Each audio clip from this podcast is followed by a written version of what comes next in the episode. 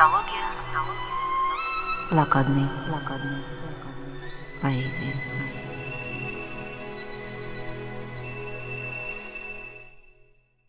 Здравствуйте. Меня зовут Полина Борскова. Я петербургский поэт и американский профессор русской литературы. Мы продолжаем беседы о блокадной поэзии во всем ее многообразии. В частности, сегодня, говоря о поэте Вадиме Шефнере, я бы хотела коснуться вопроса «блокадная поэзия – это когда?». В первую очередь, мои беседы имеют отношение к стихам, написанным, собственно, во время блокадного бедствия, то есть с 41 по 44 годы, теми, кто оказался в городе или теми, кто смог посетить город, если угодно – Таких было немного, но такие были. У нас, скажем, остался удивительный дневник Виталия Бианки. В городе оказывались военные, в городе оказывались журналисты и так далее. Но есть и другая категория, очень важная, как мне кажется. Это стихи, связанные с блокадой, написанные после. Это стихи блокадной памяти. И именно стихотворение Шефнера «Фантастика» мне представляется связанным с блокадной памятью удивительным образом. Это стихотворение, которое для меня воплощает этот невероятно тревожный, сложный мир. Вадим Шефнер. Как здесь холодно вечером в этом безлюдном саду. У квадратных сугробов так холодно здесь и бездомно. В дом, которого нет, по ступеням прозрачным взойду и в незримую дверь постучусь осторожно и скромно. На перу невидимок стеклянно звучат голоса, и ночной разговор убедительно ясен и грустен. Я на миг, я на миг, я погреться на четверть часа. Ты навек, ты навек, мы тебя никуда не отпустим. Ты все снился себе, а теперь ты к нам заживо взят. Ты навеки проснулся за прочной стеною забвенья. Ты уже на снежинке, на дымные кольца разъят.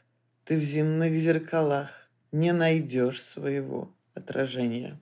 Вообще, стихи, связанные с блокадной памятью, это, конечно, проблема. Потому что, с одной стороны, была официальная поэзия блокадной памяти. Например, Михаил Дудин писал такие стихи.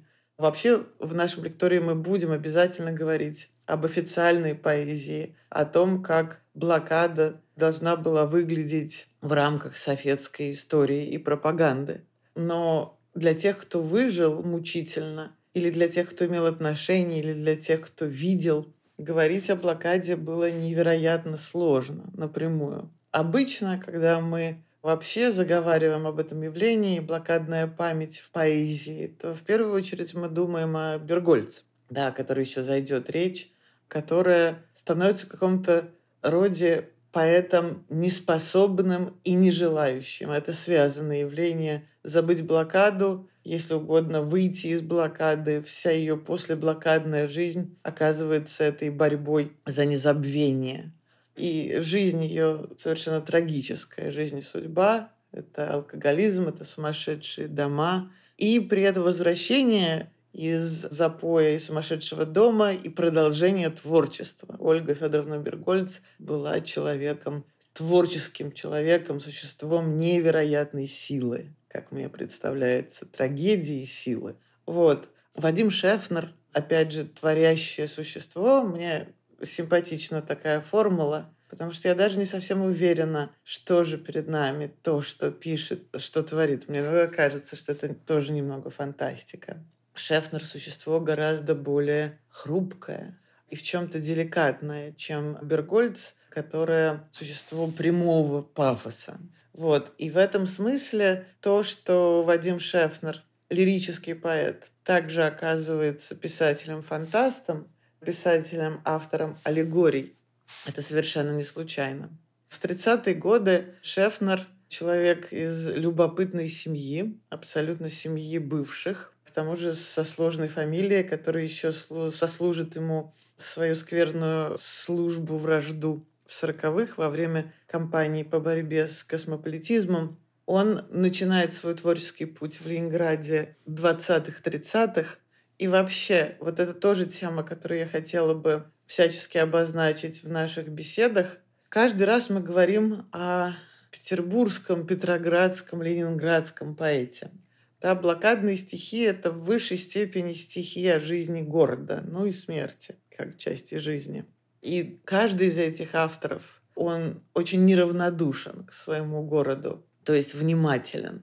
Шефнер оказывается в Петрограде, уже становящимся Ленинградом в 24 году. В 30-м начинается его активный творческий путь в диалоге со замечательными старшими, среди которых и Тынянов, например. И у него замечательные друзья, такие поэты того времени, как Чевелихин и Владимир Лившиц, также нам известный как отец Льва Лосева, нами столь любимого поэта. Это авторы, которые в середине 30-х, мы можем себе представить вполне, что это было за время, 1934 год, который столь многое обозначил в жизни Ленинграда, и как катастрофическая гибель Кирова, и в каком-то смысле как начало Союза писателей. Вот. Но юный Шефнер и его единомышленники — это э, люди, которые не особенно спешили куда-либо вступать и оказываться в идеологических боях, тоже, вот скажем, в отличие от Бергольц.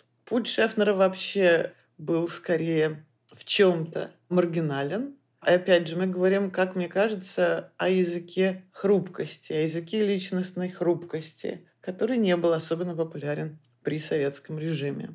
Это очень странное стихотворение. Стихотворение о том, что память, память о блокаде — это какой-то совершенно особый мир, и ты хочешь там быть и нет одновременно. Это мир страшный и притягательный. Это мир, куда автор, наратор, лирический герой этого текста хочет попасть, хотя также все в этом мире мучает и тревожит его, в дом которого нет, по ступеням прозрачным взойду, и невзримую дверь постучусь осторожно и скромно. Как и в позднейшей прозе Шефнера, здесь трудно говорить об очевидных сюжетных движениях, об очевидном конфликте, если угодно. Это мир снов, это мир невидимок, одним из которых и становится тот, кто творит этот текст. Это очень сложное отношение. Но именно такими и были отношения э, в городе, который, с одной стороны, уничтожал блокадную память, а с другой стороны, вместо нее совершал другую подделку, фейк, если угодно. Да? С одной стороны, был уничтожен первый блокадный музей в ходе ленинградского дела. Были сожжены дневники, были уничтожены вещи блокадные, которые туда несли ленинградцы. А с другой стороны, постепенно стали строиться памятники, стали делаться, изготовляться герои, как та же Таня Савичева. Не то чтобы Таня Савичева не пережила ленинградскую трагедию, но, как очень многое, ее судьба была видоизменена. Например, э, насколько я помню, мне в ленинградской школе никто не рассказывал о бесконечно долгом угасании Тани в эвакуации и тоскливейшем ее одиночестве там. В принципе, это сюжет, блокада, блокадная память, конечно, всегда в связи с блокадным забвением. И то, как все это перетекает в мир аллегорий невидимок, в мир недосказанности или даже скорее в мир иносказания, мне кажется, этот сюжет еще не вполне проговорен, не вполне изучен. Как я уже э, где-то писала, заслуживают высшей степени внимания, что два замечательных писателя-фантаста, вышедших из э, Ленинграда во второй половине XX века, это Шефнер и Гор. Они пережили блокаду совершенно непосредственно, хотя по-разному. В отличие от Геннадия Гора, э, о котором мы будем говорить скоро, который оказался на самом дне блокады, по выражению одного из авторов моего очень любимого дневника, одного из самых безжалостных и трезвых. Шефнер все-таки имел поддержку, способы поддержки. Сначала он служил при аэродроме, что тоже замечательно, в кавычках, потому что он был инвалидом. Вот, но все-таки он служил. А потом он оказался журналистом. То есть он был одним из тех людей в блокадном городе, которые имели какую-то поддержку от государства. И таким образом он был военным в городе не только военных, не только тружеников, в городе также иждивенцев. То есть можно сказать, что он наблюдал происходящее там немножечко не так, как такие, как горы Зальцман. Его взгляд потом много-много раз проникавший в его творчество, как скажем, в очень симпатичном не повести «Сестра печали», это несколько взгляд извне. Да, это взгляд человека, который может проникнуть в город и уйти из него. Это очень важно. И это взгляд выживающего и выжившего. Это так же, как «Сестра печали», это совершенно текст блокадной памяти о том, как она не отпускает, и о том, как сам человек не хочет ее отпускать. «Сестра печали», конечно, сюжетом является любовная интрига, но вот это вот сложная танго, что и больно тому, кто несет блокадную память, но и без блокадной памяти жизнь исторического субъекта оказывается пустой, лишенный смысла. Вот, и если уж мы вообще говорим об этом сюжете, блокада памяти, фантастика, имеет смысл сказать, что братья Стругацкие, один из братьев и отец, оказались связанными с э, блокадой. И, как мне кажется, в разных произведениях мы видим отпечатки, отвратительные, горестные отблески этого соприкосновения, того, что частично семья Стругацких пережила блокадную зиму, вырвалась из блокадной зимы. И потом идея града обреченного и идея другой планеты, совершенно другой планеты, другой цивилизации, часто связанной и с страхом, и с отвращением, и с безнадежностью. Это тоже становится частью того, как пишут Стругацкие. А как они пишут? Они пишут аллегорически, да, вот это древняя фигура воображения, фигура репрезентации, когда ты говоришь по-другому, аллегория, говорить по-другому в публичном месте, когда вещи не называются своими именами. Почему? С одной стороны, потому что в официальной советской печати нельзя было называть блокадные вещи своими именами. Никогда. Во время блокады, не после нее. А на это был положен запрет. С другой стороны, у Шефнера, как у поэта очень тонкого, а, возникают намеки на более экзистенциальную проблематику, что каких-то из этих вещей говорить не только не хочется, но совершенно непонятно как. В этом невидимом мире, в этом странном таинственном доме памяти, оказавшиеся там невидимки, непонятно кто они. Они тени умерших, они те, кто хранит память об умерших. Это фигуры умолчания. О чем здесь вообще идет речь? Ты все снился себе, а теперь ты к нам заживо взят. Ты навеки проснулся за прочной стеною забвенья. Мне кажется, этот поединок между памятью и стеной забвения Шефнер дожил до 21 века. Это очень была сложная и, как мне кажется, самостоятельная, особенная жизнь большая часть которой была проведена именно в служении своей самостоятельности. Шефнер не был э, диссидентом. С этой самой системой, которая производила сложные, хитрые пропагандистские системы забвения, он категорически не боролся. Он просто настаивал на своем праве интеллектуального, эмоционального, творческого одиночества и создании своего языка вот именно что языка аллегории каком-то смысле он представляется, да, и одиночкой, и иным, другим, если угодно, да, человеком из другого времени. И этого многого во фантастике, когда человек способен из одного временного измерения передвигаться в другое. Собственно, то, что мы и называем памятью. Когда мы будем говорить в следующих передачах о стихах Гора, о том, как связаны стихи Гора с его фантастической прозой, да, эти связи окажутся очень проблематичными. Стихи Геннадия Гора навсегда а, были им спрятаны от себя и от читателя. Проза была предназначена для публикации.